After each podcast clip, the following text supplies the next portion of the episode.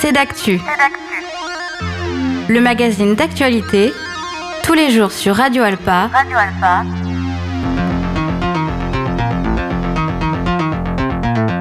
Présenté par Robin Hulin. Bonjour à tous et bonjour à toutes et bienvenue dans ce nouveau numéro de C'est d'actu. Au programme de cette heure qu'on va passer ensemble, le spectacle 8 mètres carrés de retour en représentation au Mans. Après avoir été joué au Festival d'Avignon cet été, 8 mètres carrés, c'est l'histoire d'une colocation plutôt atypique, celle d'une cellule de prison. Et le comédien Yanis Nouidé est avec nous pour en parler. On parlera aussi avec Isabelle Rousseau d'Henriette et les garçons, de retour en concert le 21 octobre au Mans. Et enfin, comme toutes les deux semaines sur notre antenne, Simon Péverelli vous présente une chronique politique et un fait d'actualité. Et cette semaine, il s'intéresse à un sujet éminemment très politique, le glyphosate. Voilà pour les principaux titres de cette heure qu'on va passer ensemble.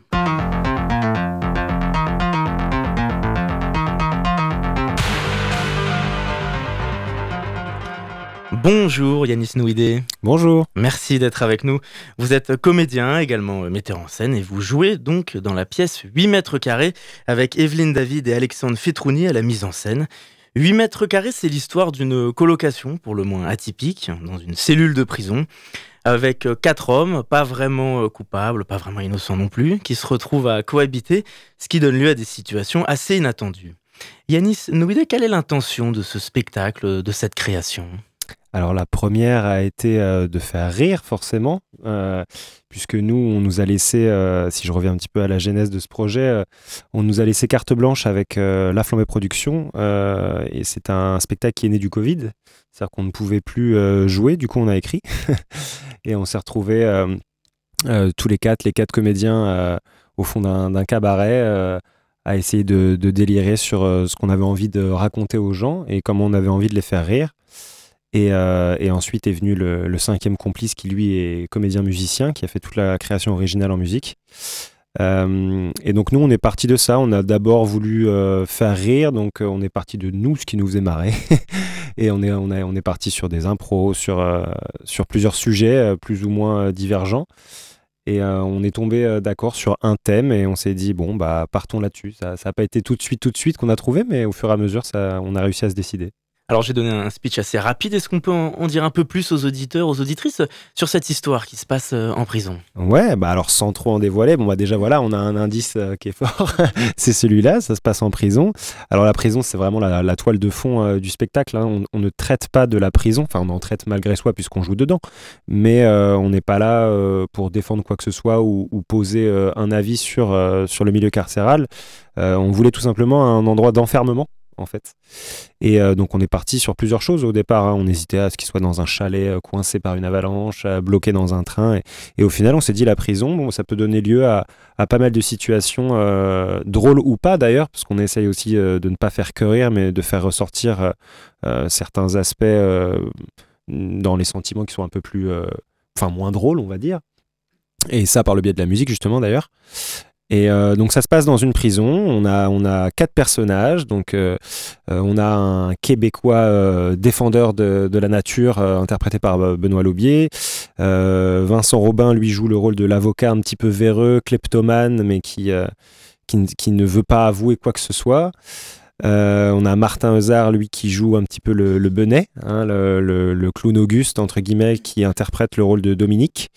Et donc moi, qui joue le, rôle d'André, le, fils à papa, euh, qui n'a euh, rien à, faire selon lui euh, dans une prison et qui, tombe un petit peu de haut quand il voit la, qualité de l'accueil. J'allais vous le demander, comment est-ce que vous avez travaillé sur ce personnage que vous interprétez, vous, dans l'écriture, comme dans la mise en scène? Eh ben Pareil, le personnage est lié, vu qu'on a tout fait en groupe, vu que c'est une écriture collective, les personnages sont un petit peu nés des autres personnages aussi. C'est-à-dire que certains d'entre nous ont dit Ah, je partirais bien là-dessus parce que j'ai jamais trop essayé ce genre de rôle, donc j'ai envie d'essayer ça sur ce projet-là. Et en fait, après, on a essayé de créer un équilibre euh, dans les personnages. Donc on n'a pas fait chacun ce qu'on voulait. Euh, on est parti sur certaines idées et après on a essayé d'équilibrer les caractères pour pas qu'on ait que euh, des clowns qui soient très drôles, que des clowns blancs, que des, gens méchants, que des gens gentils. Et en fait, on a équilibré ça comme ça. Et moi, le, le rôle du fils à papa me faisait bien rire, ce côté un petit peu peureux, qui est toujours à, à critiquer, mais qui en fait n'est pas du tout prêt. Il est dans, dans, sa tour d'ivoire, en fait. Donc la prison, c'est vrai qu'il en est à, à des années-lumière. Finalement, la, toile de fond de ce spectacle, comme vous le disiez un peu, c'est l'enfermement. Est-ce que cette période de, confinement, elle a pu accentuer le désir d'écriture et de création? Ou du moins, euh, vous vous poussez à aborder des sujets qu'on n'aurait pas forcément abordés en temps normal? Euh, Oui, sûrement. Sûrement, c'est vrai que euh, l'idée d'enfermement nous serait peut-être pas forcément venue d'emblée s'il n'y avait pas eu cette euh, contrainte-là dans la vie réelle. Donc euh, c'est sûr que ça, a maturé tranquillement, mais oui, je, oui, je pense que oui. C'est clair, c'est venu de là. Après, on aurait peut-être eu l'idée plus tard, au fur et à mesure, sur d'autres créations, mais en tout cas, je pense que on a eu envie de ça. On s'est dit, bon, bah, on, on, est enfermé, partons de ça, partons de ce qu'on a, en fait, et puis voyons comment on peut ouvrir justement tout ça. Et plus globalement, parce que évidemment c'était impossible de se produire sur scène, de peut-être même de répéter parfois, ça accentue encore plus aussi le désir d'écriture tout simplement, quels que soient les, sujets, mais envie d'écrire de nouvelles choses, euh, de nouveaux thèmes, euh, etc. Euh, ouais, ça nous a laissé en fait, enfin je, parle de mes compagnons aussi, mais en tout cas personnellement, je sais que ça m'a laissé du temps, du temps que j'ai pas d'habitude ou que j'ai et que je ne prends pas. Mais euh, oui, ça nous laisse, moi-même, euh, j'ai écrit, j'ai fait des vidéos, des choses comme ça durant le, cette période-là de confinement, euh, que j'aurais peut-être pas pris le temps de faire ou, que, ou auxquelles j'aurais pas pensé. Donc forcément, ça, ça, comment dire, ça, ça a ouvert notre côté créatif. Ça, c'est sûr. Bon, c'est bien si ça revient pas trop souvent quand même. Je pense que maintenant, on a eu cette petite démonstration, on se rend compte qu'on peut le faire même si on n'est pas fermé. Quoi. Effectivement, euh, L'intention dans ce spectacle, c'est aussi de montrer euh, les liens qui peuvent se tisser entre les hommes, les humains, lorsqu'ils n'ont pas le choix d'être enfermés ensemble. Ouais, exactement. exactement. C'était euh, une des volontés aussi du, spectacle, un des, liens, un des fils rouges. quoi. C'est les relations humaines, en fait. Et d'où l'importance du choix de nos personnages. Parce que s'ils étaient tous d'accord, bah, quand on est d'accord, il n'y a pas trop de débats, il n'y a pas trop de, situations qui peuvent se créer, drôles ou pas. Mais ouais, c'est comment on réagit, comment, comment on, crée de, l'entraide ou, à l'inverse, comment on peut vite euh, euh, s'embrouiller pour pas grand-chose, qui soutient qui, qui fait des, des coups bas, qui, etc. etc. Quoi. Quelle est la place qu'occupe la création musicale dans ce spectacle? Oh, une place importante hein, quand même, je sais pas, là, de, là vous me prenez dépourvu. Euh... Est-ce qu'on retrouve beaucoup de musique finalement? Ça, Oui, oui, oui, oui, quand même. Oui, oui, y a, en fait, on a, on a donc euh, effectivement Jean-Michel Bamas qui est lui le, créateur musical. Euh, il a plein de petits. En fait, on a découpé ça, pour être plus clair, on a découpé ça en séquences. C'est-à-dire qu'on a euh, une séquence dans la cellule, une séquence à la douche, une séquence dans la cour de, repos, j'allais dire, Enfin, bah, bah, je trouve pas mes mots alors. Euh, pour faire une pause. voilà, exactement, c'est ça. Euh, et donc, on a plusieurs séquences. À l'intérieur des séquences, on a euh, des chants, juste de la musique parfois. et entre les séquences, on a aussi plusieurs interludes musicaux. Et sur l'ambiance, alors vous reconstituez une prison entre guillemets, est-ce qu'il y a une ambiance scénique, esthétique en particulier que vous avez essayé de mettre en avant avec des moyens grands, des moyens restreints? Oui, oui, oui, oui. euh, je ris parce que justement, on n'a pas, on n'est pas allé au plus simple euh, pour cette création. Effectivement, on a deux lits superposés sur euh, sur scène. Euh, on a une toilette qui est au milieu, on a un lampadaire, on a le, bureau du, gardien. Donc, on est quand même assez chargé. Et c'est vrai que, par exemple, pour Avignon, ça a été un petit peu un casse-tête de, s'organiser, comment on allait ranger ça, comment on allait gérer ça. Donc oui, il y a, y a, une vraie scénographie qui a, qui a été mise en place. Euh, et, une vraie mise en scène aussi euh, par les deux collaborateurs que vous avez cités tout à l'heure. En tout cas, c'est une pièce très drôle. Est-ce que ça change quelque chose? Ça apporte l'humour, l'absurde, lorsqu'on parle de ces thématiques euh, de société, l'enfermement, la prison qui sont plus sensibles? Je pense que c'est toujours plus facile, effectivement, et quoique, d'aborder un sujet lourd avec justement un petit peu de légèreté grâce au rire. après, il faut, faut, faire attention à ce qu'on dit, etc. C'est pour ça que je précise bien que c'est la toile de fond et que c'est pas le sujet de la pièce, euh, forcément, euh, enfin, je connais très peu de gens, voire pas, qui n'ont pas envie de rire. Donc, donc c'est forcément plus simple. On, vit euh, une époque ou des temps qui sont jamais, particulièrement avec la période qu'on connaît. Exactement. Donc ça fait toujours besoin. on a toujours besoin de rire. En fait, ça fait toujours du bien et ça, on s'en rend compte de plus en plus. Et donc même nous, en fait, tout simplement, nous en tant qu'acteurs, on a besoin de rire. C'est pas seulement le but de faire rire, c'est que, comme je disais tout à l'heure, on est parti de ce qui nous faisait rire nous. Donc même nous, dans la création, ça nous a fait du bien de créer, en fait, parce que ça nous faisait marrer. Après, le, jeu et le, et le challenge, c'est que ça fasse rire les autres. Alors, Yanis nous dit, est-ce que vous avez des projets en parallèle pour la suite, vous et votre collectif également? Oui, euh, alors donc là, donc avec 8 mètres carrés, on a une seule date unique, c'est pour ça qu'il ne faut pas la rater. on a une date unique euh, ici. Euh, à, la, suite d'Avignon, on a eu quelques dates qui sont programmées également, mais plutôt pour l'année prochaine, parce qu'en fait, chacun d'entre nous a des projets cette année et qu'en fait, jusqu'à quasiment juin, on n'est pas beaucoup disponible. pour ma part, je serai sur la revue euh, de la Flambée Production qui se fait chaque année euh, avec le retour à la salle des concerts. Donc euh, la revue est essentielle, donc ça me prend pas mal de temps. On est en pleine répétition en ce moment, création danse, répétition comédie. et voilà, là je vais bientôt déménager sur Paris, donc j'ai aussi des, projets qui, vont arriver sur Paris. Si on souhaite venir à ce spectacle le 10 novembre, où est-ce qu'on peut aller Si on peut rappeler un petit peu les informations pratiques? Alors, je vais reprendre ma petite, puisque je ne connais pas encore le numéro par cœur, mais on peut donc téléphoner au numéro suivant 02 43 87 75 72 ou tout simplement sur le site du cabaret Le Pâtisse euh, qui est euh, sur internet et il y a toutes euh, les, les, dispositions, les informations, concernant la billetterie. On peut passer aussi tout simplement en billetterie à Ketsen qui est sur les, bords de Ketsart. Absolument. Merci beaucoup Yanis Nouidé. Donc rendez-vous pour le spectacle 8 mètres carrés le 10 novembre. Il n'y a qu'une seule date. Le 10 novembre, 21h, salle des concerts. Salle des concerts. il faut se dépêcher. Euh, on est déjà à plus de 300 dates, euh, plus de 300 places euh, vendues. Il n'y en a que 380, il me semble. Eh bien, merci beaucoup en tout cas, Yanis, d'avoir répondu à, notre invitation et à très bientôt. À très bientôt, merci.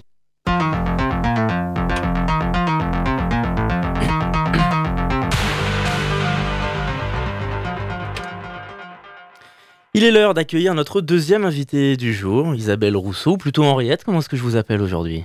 Qu'importe, Henriette, pourquoi pas? Merci d'être avec nous. Donc les auditeurs, les auditrices vous entendent toutes les semaines dans l'émission C'est d'actu, vous faites des billets d'humeur sur l'actualité euh, française. Mais ce soir, c'est la musicienne artiste que nous avons en face, parce que vous êtes de retour en concert ce samedi 21 euh, octobre au Mans. Vous avez été comédienne, vous avez fait de la radio, de la peinture également, de la musique, et vous êtes donc euh, accordéoniste et chanteuse. Henriette, pour commencer, est-ce que vous pouvez nous, représenter un peu vous, votre trio, le groupe, et votre style de musique, qu'on vous découvre un peu plus? Alors, euh, le trio, donc, euh, il y aura. Donc, c'est Henriette et les garçons. C'est ça, hein. absolument. Oui, oui, alors c'est filles qui se coulent, quoi. Hélène et les garçons, Henriette Dumont. Enfin, oui. Donc, Henriette et les garçons, il y a un violoniste, Ludovic Fabre. Et puis, il y a un guitariste, euh, Romain du Temple. Voilà. Donc, euh, eux m'accompagnent, donc Henriette et les garçons. Alors, quelquefois, c'est Henriette et le garçon. Quelquefois, c'est Henriette sans les garçons. Ça dépend un peu euh, qui nous accueille, combien on peut nous payer. En gros, c'est un peu ça, quoi. ça dépend aussi du lieu. Voilà. Comment est-ce que ce groupe s'est créé? Quand est-ce que vous avez démarré la musique? Alors en fait, c'est pas hasard. Hein. C'est parce que j'étais un peu au fond du seau, je sais pas, il y a 9-10 ans, et un copain me dit Viens, viens au pilier. Donc il y avait Momo, Monique qui tenait le pilier rouge, et il y avait une scène ouverte le jeudi. Donc je commençais à jouer de l'accordéon, hein, je jouais pas très bien. Et donc il me dit Viens, viens. Donc je vais jouer, enfin je vais voir d'abord. Puis bon, ça avait l'air sympa. Alors un jour, je suis arrivé avec mon accordéon, j'ai joué un petit morceau, très mal, mais les gens avaient l'air contents, ils étaient très bienveillants quand même. Et puis, euh, donc, je venais régulièrement le jeudi. Et certaines personnes chantaient, chantaient aussi des chansons connues. Donc, euh, tout le monde pouvait euh, venir aussi chanter en même temps. Enfin, bon, bref, c'était sympa. Et, à ce et un jour, je suis arrivée avec mon accordéon et j'ai dit J'ai écrit une chanson. donc, j'ai chanté ma première chanson qui s'appelait La loseuse magnifique. C'est dire si j'étais bien au fond du seau. C'était Tu la voyais pas comme ça ta vie, quoi. J'aurais voulu comme Picasso, j'aurais voulu comme Adjani, enfin bon. Et euh, donc les gens étaient très mignons quand même. Et deux filles sont venues euh, me voir à la fin en me disant qu'elles avaient été très touchées par ma chanson. Et, euh, et ça, ça m'a ému parce que je l'avais écrit ben, pour moi, hein, en gros. Et, et sur le coup, je me suis dit, tiens, c'est un peu universel finalement. Donc j'ai continué, forte des encouragements quand même. Et donc régulièrement, je dis, j'arrivais, puis je disais, j'écris une nouvelle chanson. Donc au fur et à mesure, ça en a fait pas mal. Et puis en 2019, en gros, j'ai commencé à... Alors là, j'ai commencé les concerts parce que dans, dans, le groupe, euh, là, au pilier, il y avait euh, des musiciens, dont euh, Ludovic, dont à l'époque c'était Didier Savard qui jouait de la guitare. Donc voilà, on a commencé à faire, ben, dans le cadre de l'Actalia, qui est un théâtre qui était en le vivant, donc ils nous avaient sollicité, donc j'étais fière comme Artaban, on avait fait nos premiers concerts, tout ça. Et puis ben après 2020, comment vous dire? Donc moi, ça pas été Année source de créativité véritablement parce que euh, voilà, on pouvait plus jouer. Puis après, moi, je me sentais pas très légitime. Il y avait tous les musiciens qui galéraient et tout euh, pour aller se, se- se remettre en selle. Donc j'ai attendu un peu, mais j'ai continué à écrire. Moi, je continue tout sans arrêt. hein. Mais en fait, je, je suis plus euh, dans l'écriture moi que dans la musique. Et qu'est-ce que vous écrivez? Quelles sont les, les thématiques, les sujets que vous abordez dans vos musiques? Alors en fait, euh, ben, un peu tout, tout ce qui passe, euh, tout ce qui passe autour, tout ce qui passe dedans. Alors c'est souvent, ça concerne souvent des questions un peu existentielles, hein, mais euh, la vie, la mort. Mais euh, par exemple, la première chanson que je vais chanter là, je dévoile un peu le truc, c'est sur le poil. Ça s'appelle La chasse à la velue, parce que j'ai vu qu'autour de moi, le poil était de retour, chez les jeunes femmes notamment. Mais, et donc, il y y a des modes, et moi, j'ai connu une période où il était quand même pas en odeur de sainteté. Donc voilà, donc ça peut être anecdotique comme ça, mais ça peut être aussi euh, sur, euh, par exemple, la ménopause, ça s'appelle euh, J'ai chaud. Euh, ça peut être sur la puissance, ça s'appelle la complainte du caleçon. Ça peut être Bon, il y a un peu d'humour aussi, de second degré d'autodérision. Mais en fait, je trouve que la vie est quand même un peu difficile parfois, et même un peu salope, il faut bien le dire. Et qu'il vaut mieux prendre euh, un peu de recul, un peu comme le proverbe chinois qui dit que la vie, c'est un peu comme une amphore. Euh, Il y, a, il y a deux ans, ce- pourquoi prendre celle qui fait mal aux mains Donc j'essaie euh, de, dans, dans, ma- dans mon positionnement de, de prendre le côté qui est le plus facile. Et puis aussi parce que ça m'angoisse sans doute terriblement. Donc euh, c'est une façon pour moi de me décaler, de supporter ce que je trouve parfois un peu difficile. Et par exemple, s'il y a un thème qui est un peu comme Et seul, donc là, je parle de notre rapport aux réseaux sociaux, sur Facebook ou autre. Et alors, pendant le confinement, c'était pire que tout, quoi. C'est-à-dire que d'un seul coup, on a l'impression que les autres s'éclatent comme des petits fous. Tout le monde vit une vie merveilleuse, euh, sort, a des copains, voyage. Et, et là, quand on est seul, on se retrouve encore plus seul. Et là, on a vraiment l'impression d'avoir une vie de merde. Et, et c'est terrible, je trouve. Et je voulais parler de ça, par exemple. Bon, alors, euh, ce que je raconte, c'est une réalité. Mais par contre, dans la musique, je me suis arrangée pour faire un truc un peu gai. Et surtout, ce que je souhaite, c'est que les gens vivent un moment, euh, en gros, avec euh, c'est The Place to Be. C'est-à-dire, on est là, euh, on partage ensemble, et à un moment euh, convivial, on chante ensemble, on frappe des mains ensemble. Et ce que je souhaite, moi, c'est que on soit comme si on était voilà entre copains, entre potes, et que ce soit un moment vraiment sympa. Et alors, où est-ce qu'on peut vous écouter samedi soir? Comment ça va se dérouler? Alors, samedi, donc 20h30, 26 rue Gambetta. C'est ça. C'est l'ancien français. Donc, c'est une petite salle euh, de ciné, en fait. Et, et donc, euh, c'est très convivial. 50 places. C'est mon petit Olympia, c'est merveilleux. Et en plus, j'offre un verre après. Donc, euh, En plus. Voilà. Donc, vous venez, vous écoutez, vous chantez, vous frappez des mains. Vous n'êtes pas obligé de faire tout ça, d'ailleurs. Vous pouvez rester dans votre fauteuil à fermer les yeux.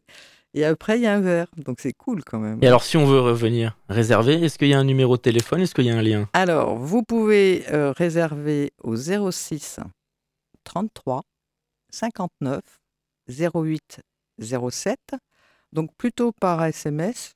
Voilà. Et sinon, l'entrée, c'est 10 euros. Voilà, je pense qu'avec ça, vous avez à peu près tous les renseignements euh, sur le thème. Eh bien, moi, je vous remercie. Merci beaucoup, Henriette. Et puis, on retrouve Isabelle Rousseau la semaine prochaine. Eh oui, Lundi. lundi. Sur notre antenne dans d'actu pour un billet du Mans. Merci beaucoup. de rien.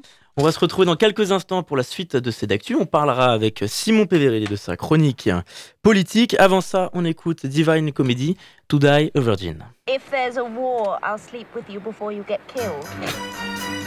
That's what maidens do in books, and I'm a maiden. How you do carry on about your virginity. Virginity's nothing. You can lose it riding a bicycle. I never knew that. I must be careful. I'm going to get a bicycle in London. We've been going together since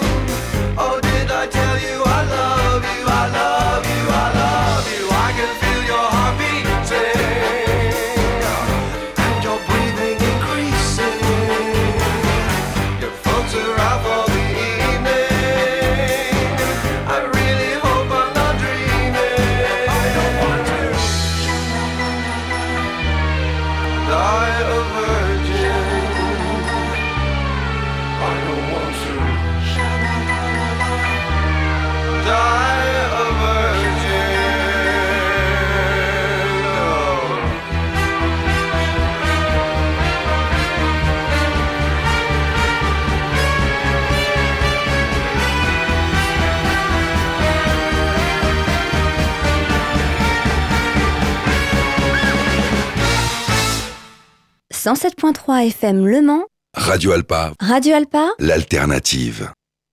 Vous êtes toujours dans C'est d'actu pour la suite de notre émission et dans cette nouvelle partie, je suis avec Simon Peverelli.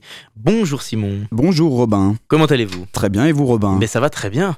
Donc comme toutes les deux semaines, vous nous parlez d'un fait d'actualité qui agite l'actualité politique française et cette semaine, nous parlons d'un produit bien connu de tous, glyphosate. Oui, c'est un petit peu le jeu de mots par rapport à, à la date du vote. J'appartiens à la catégorie des herbicides et je suis le plus utilisé au monde. J'existe depuis les années 70. Je suis l'un des pesticides les plus controversés. Chaque année, on en répand à peu près presque 10 000 en France. Je suis, je suis donc... Le glyphosate. Ah bravo Robin, tout à fait dur. On va parler aujourd'hui d'un sujet très compliqué et qui a beaucoup fait parler, donc le glyphosate. Alors j'aurais évidemment pu parler aussi de l'actualité plus sombre entre Israël et Gaza ou encore du déchirement au sein de la NUPES, mais j'ai tenu à parler du glyphosate parce que je trouvais aussi euh, important de vous éclairer sur le sujet, étant donné que euh, il y a eu beaucoup, beaucoup d'infos et contradictoires d'ailleurs sur ce sujet. Mais alors quelle est l'actu autour du glyphosate? Eh bien, pas plus tard que la semaine dernière, le 13 octobre, la Commission européenne a dû procéder à un vote pour renouveler ou non l'autorisation du glyphosate qui doit s'arrêter normalement le 15 décembre.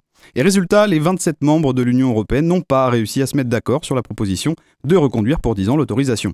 Il fallait atteindre une majorité qualifiée de voix positives. Alors pour expliquer rapidement, c'est en gros un nombre suffisant d'États qui représentent 65% de la population européenne. Trois pays ont voté contre, 18 ont voté pour, et parmi les abstentions, on retrouve d'abord la Belgique, les Pays-Bas ou encore l'Allemagne, qui évoquent les divisions internes et préfèrent ne pas prendre position officiellement pour le renouvellement. Et puis on a également la France, qui, en l'état de la proposition, n'a pas non plus souhaité se positionner pour le renouvellement du glyphosate, ni son interdiction totale. Mais alors ce vote c'était quoi? Eh bien d'abord rappelons ce qu'est le glyphosate. Le glyphosate, pour être précis, c'est un pesticide et plus précisément un herbicide total non sélectif. En gros, ça rase un peu toutes les plantes et surtout les mauvaises herbes. C'est pour ça que c'est utilisé. C'est développé en 1974 par Monsanto avec leur produit euh, Roundup. Euh, son brevet bascule dans le domaine public en 2000 et d'autres entreprises se mettent à l'utiliser. Alors concrètement, comment ça marche? Eh bien c'est simple, on administre le glyphosate avec un adjuvant, donc c'est ce fameux mélange Roundup, qui permet de fixer sur les feuilles d'une mauvaise herbe, et puis le produit se diffuse jusqu'aux racines à travers la sève, et là, le produit bloque le système de fonctionnement de la plante qui finit donc très vite par la tuer. Et donc le glyphosate qui est inscrit sur la liste des substances actives approuvées par l'Union européenne depuis une vingtaine d'années est l'objet de nombreux débats. Eh bien c'est exact, c'est à partir de 2015 en fait que les procédures de renouvellement de l'approbation de la substance font l'objet de débats. En 2017, la licence du glyphosate elle est renouvelée pour 5 ans. Alors à l'époque, 9 pays votent contre, dont la France, et l'utilisation du glyphosate est malgré tout autorisée jusqu'au 15 décembre 2022. Puis, en décembre 2019, une nouvelle demande de renouvellement de la licence, elle est introduite, et c'est pour ça qu'on arrive ici jusqu'en décembre 2023. On est donc à échéance de cette autorisation dans moins de deux mois, et c'est pourquoi l'avenir du, du glyphosate est ici en jeu avec ce vote, donc pour le reprolonger de 10 ans ou non. Pourquoi est-ce qu'il est autant controversé? Eh bien tout simplement parce que personne n'est d'accord sur ce sujet, et c'est vrai dans tous les milieux. À commencer d'abord par les différentes études. Si on reprend les différentes études, vous avez d'un côté le Centre international de recherche sur le cancer de l'Organisation mondiale de la santé, qui a classé en 2015 le glyphosate comme cancérogène probable. Même chose pour l'Institut national de recherche médicale, l'INSERM, qui a également réalisé une étude en juin 2021 sur les effets du glyphosate sur la santé, pointant la présomption de lien entre le glyphosate et le cancer du sang. Et puis, face à ces plusieurs études, vous avez de l'autre côté une étude de l'Autorité européenne de sécurité des aliments, l'EFSA, qui en juillet dernier a indiqué ne pas avoir identifié de domaine de préoccupation critique chez les humains, les animaux et l'environnement susceptibles d'empêcher l'autorisation du glyphosate. Et c'est cet avis de l'EFSA qui a poussé la Commission européenne à proposer en septembre de prolonger de 10 ans l'autorisation du glyphosate sur le sol européen. Mais comment se fait-il que les scientifiques ne soient pas d'accord entre eux? Alors c'est un peu compliqué, mais on va écouter Laurence Huck, directrice de recherche à l'Institut national de recherche pour l'agriculture, l'alimentation et l'environnement, et qui est également toxicologue, et qui nous rappelle d'abord les problèmes du glyphosate. On sait en fait euh, depuis les années 70 que ce pesticide euh, euh, présente des problèmes. Si on regarde les documents réglementaires déjà fournis par les firmes pour avoir les autorisations de mise sur le marché, on voit que euh, les rats tombent malades et notamment développent euh, des cancers. À l'époque, il était peu utilisé, donc on s'en préoccupait pas trop. Entre euh, les années 70 et maintenant 2023, l'usage a été multiplié par 100. Les expositions maintenant sont réelles et donc les effets toxiques qu'il a sont réels aussi. Quand on regarde de loin sans s'y plonger, on dit mais c'est bizarre, on a l'impression qu'il y en a que c'est oui, c'est toxique ou non, ça ne l'est pas. Mais en fait, quand on regarde qui a produit les connaissances et quand on sépare ceux qui ont des intérêts financiers des études indépendantes, et ben là les conclusions sont très claires, c'est-à-dire que dans plus de 75% des études par exemple, on voit qu'il y a des effets toxiques du glyphosate sur l'ADN et il n'y a pas de controverse à alimenter là-dessus. Et de ces constats, eh bien c'est là que Laurence Huck vient répondre à votre question, Robin, puisque selon elle, eh bien l'EFSA n'a pas été tout à fait complet dans son étude. C'est que 90% des études scientifiques qui mettent en évidence la dangerosité du glyphosate sont écartées et toutes les données qui prétendent qu'il n'y a pas de danger et qui sont fournies par les firmes sont elles prises en compte, si bien que la conclusion est nous pouvons réautoriser le glyphosate et on repart pour 10 ans. Alors moi, en tant que scientifique, quand j'ai constaté la quantité de- d'études écartées, euh, j'en suis tombée de ma chaise et euh, je me suis même demandé comment on en était arrivé à un tel point de déni scientifique. Je ne connais pas des situations où on, puisse se permettre d'écarter des études de très haute qualité. Il y a des travaux de l'OMS de 2015 qui ne sont pas pris en compte, l'expertise collective INSERM en tout cas non plus, et il y a beau eu avoir consultation publique avec des débats contradictoires, tout ça a été lissé et à la fin, il n'y a plus de problème. Ça n'a rien à voir avec la science. On est là dans, euh, on va dire, de l'effacement de la science au profit de décisions qui sont purement économiques ou politiques. Alors, c'est assez complet ce que nous explique euh, cette intervenante, mais quelle est la position des médias sur cette question? Eh bien, à vrai dire, les lectures sur ces études sont tout autant sujettes à débat, y compris donc au sein des médias. Quand d'un côté, Laurence Huck dénonce sur France Info un lobbying extrêmement fort et puissant en expliquant que l'étude de l'EFSA a ignoré, et c'est ce qu'on vient d'entendre, 90% la littérature scientifique qui met en évidence des effets toxiques, eh bien d'un autre côté, vous avez euh, l'écrivain Gilles Rivière-Weckstein qui est fondateur de la revue, la revue Agriculture et Environnement, qui vient affirmer la non-dangerosité du glyphosate en expliquant que euh, le glyphosate est un prétexte de militants pour s'attaquer au modèle agricole français et vient remettre en cause les conclusions faites par l'INSERM et le CIRC dans une vidéo de 7 minutes hein, sur le Figaro où concrètement il démonte, euh, tout à fait euh, les études de l'INSERM et, du, Centre de la recherche pour le cancer. Il en est de même si on prend l'exemple de- de l'affaire Théo Gratalou. Il est atteint, pour revenir un petit peu sur, sur l'affaire, est atteint d'une atrésie de l'œsophage. Eh bien, ce jeune de 16 ans, les experts du Fonds d'indemnisation des victimes de pesticides ont reconnu, je cite, la possibilité du lien de causalité entre la pathologie de l'enfant et l'exposition aux pesticides durant la période prénatale du fait de l'activité professionnelle de l'un ou des deux parents. Eh bien, dans les médias, de gauche et du centre, on en tire la conclusion qu'il y a une causalité possible entre glyphosate et maladie. Le journal Le Monde précise que c'est la première fois en France que l'herbicide est officiellement considéré comme une cause potentielle de malformation congénitale. Sauf que, dans les médias situés plutôt à droite, eh bien, à la star par exemple du journal Le Point, la position est tout autre. Pour eux, la possibilité d'un lien de causalité ne prouve, en aucun cas un lien réel et direct et permet de réaffirmer la non-dangerosité avérée du glyphosate. Donc en fait, on joue un petit peu sur les mots, c'est entre ceux qui voient le verre à moitié vide et ceux qui voient le verre à moitié plein. Ils s'étonnent même de la parution d'une décision rendue en 2022, parce que cette décision euh, sur le Théo Gratalou a été rendue en 2022, et s'étonnent de voir euh, cette décision apparaître dans la presse le 9 octobre 2023, soit 4 jours avant le premier vote. Alors, ce qu'on veut savoir, c'est quelle est la position de la France sur le sujet On sait qu'Emmanuel Macron avait engagé en 2017 une volonté de sortir du glyphosate. Eh bien oui, et là encore, c'est devenu un peu plus compliqué. Le glyphosate a été autorisé pour la première fois en France en 1974. En 2017, la France avait voté, on l'avait dit tout à l'heure, contre la réautorisation du glyphosate dans l'UE pour une durée de 5 ans. Et en 2019, Emmanuel Macron avait annoncé, la chose suivante. J'ai rappelé récemment, c'était je crois Androme, monsieur le ministre, ma volonté, sortir du glyphosate le plus rapidement possible sous trois ans. Et il ne faut pas voir cet objectif comme une contrainte et il ne faut pas tomber à l'égard de cet objectif sous de faux débats. C'est au contraire une opportunité, l'opportunité pour de nombreuses filières d'évoluer profondément. On entend bien donc objectif 3 ans, et en 2019, le gouvernement met en place un plan d'action pour la sortie du glyphosate. Mais finalement, assez vite, le président déclare avoir fait une erreur en promettant l'interdiction du pesticide d'ici 3 ans. On l'écoute. Je sais qu'il y en a qui voudraient qu'on interdise tout du jour au lendemain. Moi, je vous dis, c'est pas faisable et ça tuerait notre agriculture. Et même en trois ans, on fera pas 100%, on n'y arrivera, je pense pas. Voilà, donc ça a le mérite d'être clair. Là, on voit bien la, différence de discours. Alors certes, depuis 2021, l'utilisation du glyphosate a légèrement baissé et a quasiment disparu, en tout cas pour les usages quotidiens, par exemple le désherbage des écoles. Mais dans le domaine agricole, il reste malgré tout encore très majoritaire. Et pour résumer la position du gouvernement sur le sujet, on peut écouter euh, cet échange entre une journaliste de Mediapart et le ministre de l'Agriculture, Marc Fesneau, qui est visiblement, on l'entend, un peu gêné. C'est un, projet- c'est un problème de santé publique quand même. Vous avez un dogme et une idée, vous avez le droit de l'avoir. Moi, je, je lis ce que dit l'EFSA. Moi, je dis juste que depuis 2015, on sait que c'est cancérogène. Pourquoi est-ce qu'on n'est pas sur une euh, interdiction Sauf que l'EFSA ne le dit pas. Oui, mais l'EFSA se base seulement sur des données euh, livrées par les, par les industriels. C'est pas ce que dit l'EFSA. Ben, c'est ce que dit une euh, toxicologue qui travaille pour l'INRAE, qui est un institut qui est sous la tutelle de votre propre ministère. Est-ce- pourquoi vous êtes agressif comme ça, madame L'Europe ne se base pas sur la science. L'EFSA, L'EFSA, c'est pas une personne. Si, la- l'Europe se base sur la science pour prendre ses Non, elle se base sur des études qui sont fournies par les industriels. Bien sûr, d'accord. Donc l'EFSA, quand c'est l'ANSES, ça va ou ça va pas. Quand c'est l'EFSA, ça va ou ça va pas. Faut Je vais pas parler de l'ANSES. Voilà, on- là aussi, on, on comprend un peu le malaise euh, du, du ministre, d'autant plus que les études qui sont ici euh, montrées par la journaliste, en effet, euh, bah, proviennent de, de- de- d'organismes dont il a la tutelle en tant que, que ministre. Euh, et il est vrai aussi, il faut le dire, que Marc Fesneau est connu pour ne pas être un opposant farouche aux pesticides. Euh, il avait d'ailleurs été l'objet d'une polémique pour cette phrase. Vous avez vu, j'ai dit du bien des pesticides. Oui, j'ai vu. Bien.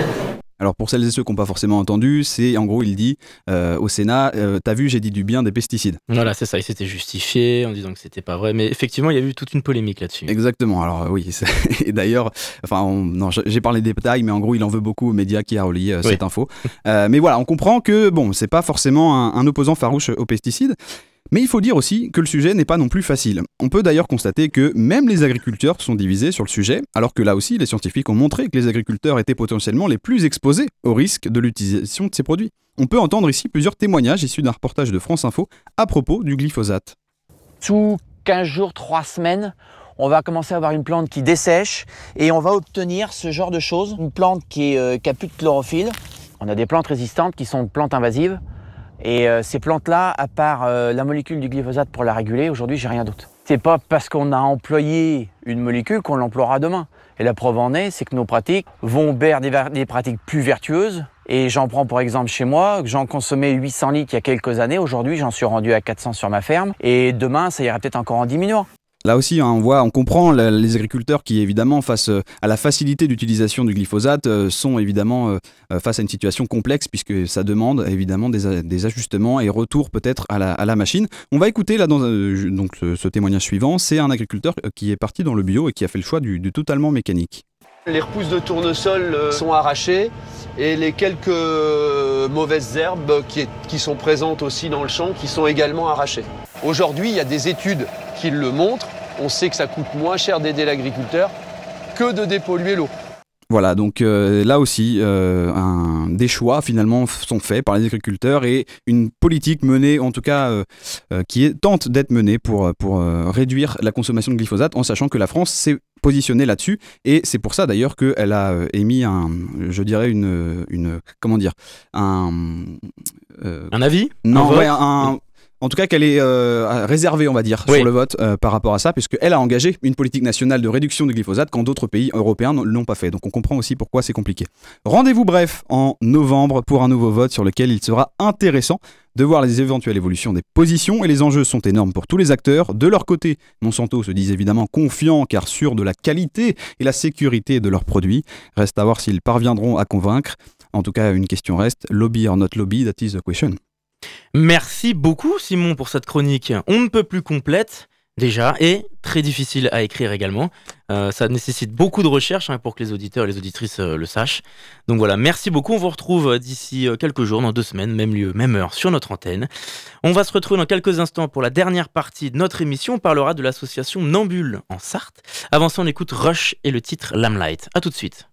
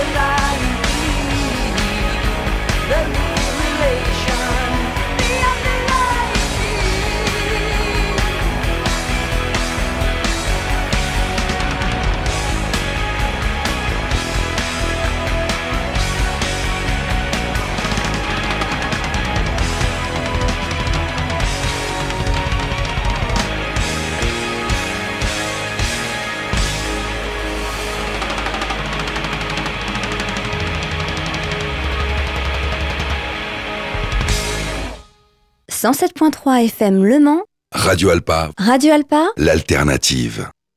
Vous êtes toujours dans C'est d'actu et pour cette dernière partie d'émission, nous allons nous intéresser à une association sartoise assez présente sur notre territoire. Bonjour Dorian Sachet. Bonjour. Merci d'être avec nous. Vous représentez l'association Nambule. La Somnambule, comme on dit, c'est une association en Sarthe, en Vallée du Loir. Et comme tous les ans depuis plusieurs années, vous organisez Questubouine, le premier week-end de mai généralement. Justement, vous recherchez des bénévoles et vous organisez une soirée concert pour recruter des volontaires. Alors avant de parler de cet événement euh, et de tout ce qui englobe cette association, est-ce que vous pouvez nous, présenter cet asso qui, existe depuis euh, 2010 déjà? Euh, oui, c'est une asso qu'on a créée en 2009 même, mais on a commencé à organiser des événements en 2010. Euh, c'est une asso de copains à la base euh, qui avait pour but de d'organiser des concerts, des événements euh, euh, autour de la Charte-sur-le-Loir et Château du Loir, donc dans la vallée du Loir, dans le sud de la Sarthe. Euh, le but étant de voilà diffuser de la musique actuelle là où nous on avait grandi, où notre bande de copains s'était rencontrée. Donc euh, voilà, c'était un peu le but et on a créé des, on a commencé par faire des concerts à Château du Loir à la Castellorienne pendant quelques années et depuis euh, quelques années on organise un événement qui s'appelle Kistubouin qui a été à Marson et qui est euh, entre Marson et Chaigne actuellement. Alors l'objectif c'est aussi de, de proposer une, une activité culturelle, une programmation culturelle dans ce, ce coin du département? Euh, oui, on fait ça là parce que nous, c'est là qu'on a grandi, c'est là où on habite euh, en, en partie. Donc, euh, c'est le but, c'est de faire ça là où nous on, on habite et dans notre euh, territoire, là où. Et le but étant de faire un, des, événements populaires euh, qui mélangent pas mal de choses. Euh, après, voilà, c'est culturel, c'est politique, c'est c'est surtout une grande fête, une grande fête populaire qu'on essaye de faire tous les ans. Et donc l'événement Questubouine a lieu au printemps tous les ans. C'est une fête populaire agriculturelle, comme vous dites. Et il Oui, change de ça. format une année sur deux avec un gros événement et ensuite un autre rendez-vous un peu plus léger. Et le 4 mai 2024, c'est le retour de la plus grosse édition. Est-ce que vous pouvez nous, nous présenter un peu plus en détail cet événement? Alors Kestubwin, c'est donc euh, il y a eu euh, il y a eu six éditions déjà. Euh, on a commencé par faire un événement assez petit à Marson pendant quelques années. Et euh, oui, effectivement, comme vous venez de le dire, on a euh, pris la décision de faire un événement sur, enfin une édition sur deux, plus avec une plus grosse ampleur, Euh, parce que euh, voilà, on a fait une édition en 2022 euh, qui était assez grande. On a ramené, enfin il y avait euh, 3000 personnes à peu près, donc c'était assez gros et c'est quand même beaucoup de travail. Donc on est très content de la formule, mais ça demande beaucoup d'investissement bénévole. Donc on s'est dit qu'une fois tous les deux ans, ça suffisait largement. Euh, du coup, voilà, il y a une édition sur deux qui est à Chaigne euh, dans un gros une grosse ampleur et une petite édition à Marson. Euh, et Kestubwin, qu'est-ce que c'est? C'est un événement agriculturel, comme on le dit, donc qui mélange agriculture et culture. Voilà, et qui mélange pas mal de choses. En fait, c'est en- c'est entre une fête de village, entre euh, un festival de musique, une kermesse pour les enfants, un marché de producteurs. Voilà, il y a pas mal de choses. Il y a un village associatif. Le but étant de mélanger euh, les activités, de mélanger les publics. Donc on se retrouve avec un public très populaire, euh, très varié, avec des, des, des groupes de jeunes qui viennent pour voir des concerts de rock, euh, des familles qui viennent euh, euh, pour les animations pour les enfants, des, des papis et mamies qui viennent faire leurs courses au marché. Donc voilà, c'est un gros mélange de plein de choses qui fait qu'on est très content nous de ce que ce que ça donne parce que le public est très varié et il y a des gens très différents qui se mélangent et tout le monde retrouve y retrouve son compte un petit peu parce que voilà, c'est un mélange de plein de choses. C'est une fête, euh, c'est pour ça qu'on dit fête populaire, on dit pas festival parce que bah il y a, il y a un côté marché avec euh, Oui. des animations pour les enfants, donc il y a pas mal de pas mal de choses différentes. C'est euh, un mélange de plusieurs événements au même endroit au même moment. Donc agriculture, l'objectif c'est aussi de valoriser des producteurs locaux du, du coin de la région par exemple? Euh, oui, tout à fait. Bah, le marché de producteurs euh, permet ça, c'est-à-dire qu'il y a pas mal de producteurs qui sont présents euh, l'après-midi pour euh, pour vendre leurs produits et puis bah, pour discuter aussi avec les euh, avec les clients, voilà, pour rencontrer les producteurs. Nous, on pense avec cet événement-là, on fait aussi, on essaye de faire du circuit court un maximum, c'est-à-dire acheter directement aux producteurs locaux et éviter d'acheter à des grosses enseignes parce que politiquement on pense que c'est important euh, de que l'argent elle aille à, des petits producteurs plutôt qu'à des intermédiaires et à des grossistes et, euh, et à des, des grosses enseignes qui se font beaucoup d'argent sur euh, sur le dos des petits producteurs.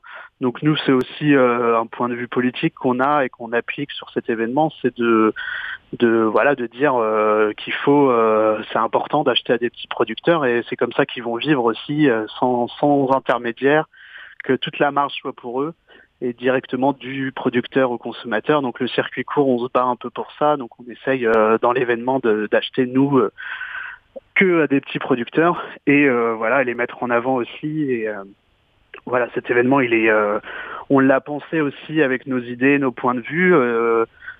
qui sont assez variés dans l'association, mais qu'on a réussi à, à appliquer dans l'association. C'est pas toujours simple, mais on essaye un maximum de, de tendre vers du 100% circuit court et local. Et donc, comme vous recherchez des volontaires et des bénévoles, eh bien, ce samedi 21 octobre, vous organisez une soirée-concert justement pour, pour recruter. Expliquez-nous un peu. Oui, en fait, euh, la grosse édition de Guest to Win demande beaucoup de, beaucoup de monde, beaucoup de bénévolat. Euh, c'est un événement qui est euh, où on n'a pas de sponsor, on a assez peu de subventions et ça fonctionne beaucoup sur du bénévolat, donc de l'investissement humain. Et la grosse édition, accueillir 3000 personnes, ça demande beaucoup de monde, beaucoup de beaucoup d'installations. Surtout qu'en plus on accueille un marché, une scène de une scène de concert, des spectacles euh, des animations pour les enfants. Donc il y a beaucoup de choses au même endroit. Donc il nous faut une équipe assez grande. Euh, et l'association évolue. Il y a certaines personnes qui, euh, qui étaient dans l'organisation qui s'en vont euh, pour des raisons personnelles, parce que voilà, on est tous bénévoles, donc c'est compliqué de, de se tenir pendant des années. Euh, donc là, on est actuellement en train de rechercher euh, des nouvelles personnes pour agrandir notre équipe de bénévoles pour réussir à avoir assez de monde euh, lors de l'événement et en amont pour l'organisation aussi parce que c'est beaucoup de démarches en amont. Donc si des gens sont prêts à s'investir euh, dans cette association-là, à prendre du temps, à venir euh, au montage, venir le jour même, voilà, selon les enfin, selon le- les disponibilités de chacun, nous on s'adapte. Le but c'est de réussir à, former une grande équipe de bénévoles pour bah, pour pouvoir faire un événement qui qui est bien organisé où les gens sont bien accueillis et, euh, et voilà et partager aussi du temps entre nous parce que le bénévolat c'est pas seulement du travail c'est aussi euh, c'est aussi euh, du, du bon du bon temps passé tous ensemble on a quand même un gîte euh, à disposition pendant une semaine donc euh, c'est vrai que c'est euh, c'est plutôt une petite colonie de vacances où on monte des barnums on fait des allers-retours en camion et puis on monte des on installe plein de choses. Donc voilà, on cherche du monde pour euh, agrandir notre équipe. Donc c'est pour ça qu'on fait une soirée samedi. C'est une soirée gratuite qui est ouverte à toutes et à tous. Euh, le but de cette soirée, c'est de rencontrer des nouvelles personnes. Que avant, on, fait jouer, on faisait jouer notre réseau euh, euh, d'amis pour euh, pour faire le bénévolat. Là, on, on essaye de s'ouvrir à d'autres gens qui nous connaissent pas ou moins bien. Donc l'idée, c'est si vous avez envie d'être bénévole, venez samedi soir au lac de Marson à la salle du lac. On fait des petits concerts, il y aura un bar, il y a un food truck. Euh, voilà, c'est une petite soirée concert où le but c'est de rencontrer de nouvelles personnes, avoir le temps de discuter, de partager une bière euh, et de discuter sur euh, quel investissement ils veulent bien donner à l'association, le temps qu'ils ont, les, les, les- voilà, les, les envies qu'ils ont de, de, de nous aider. Et alors, qui seront les différents artistes qu'on pourra découvrir et écouter samedi? Alors samedi soir, donc il y a trois artistes.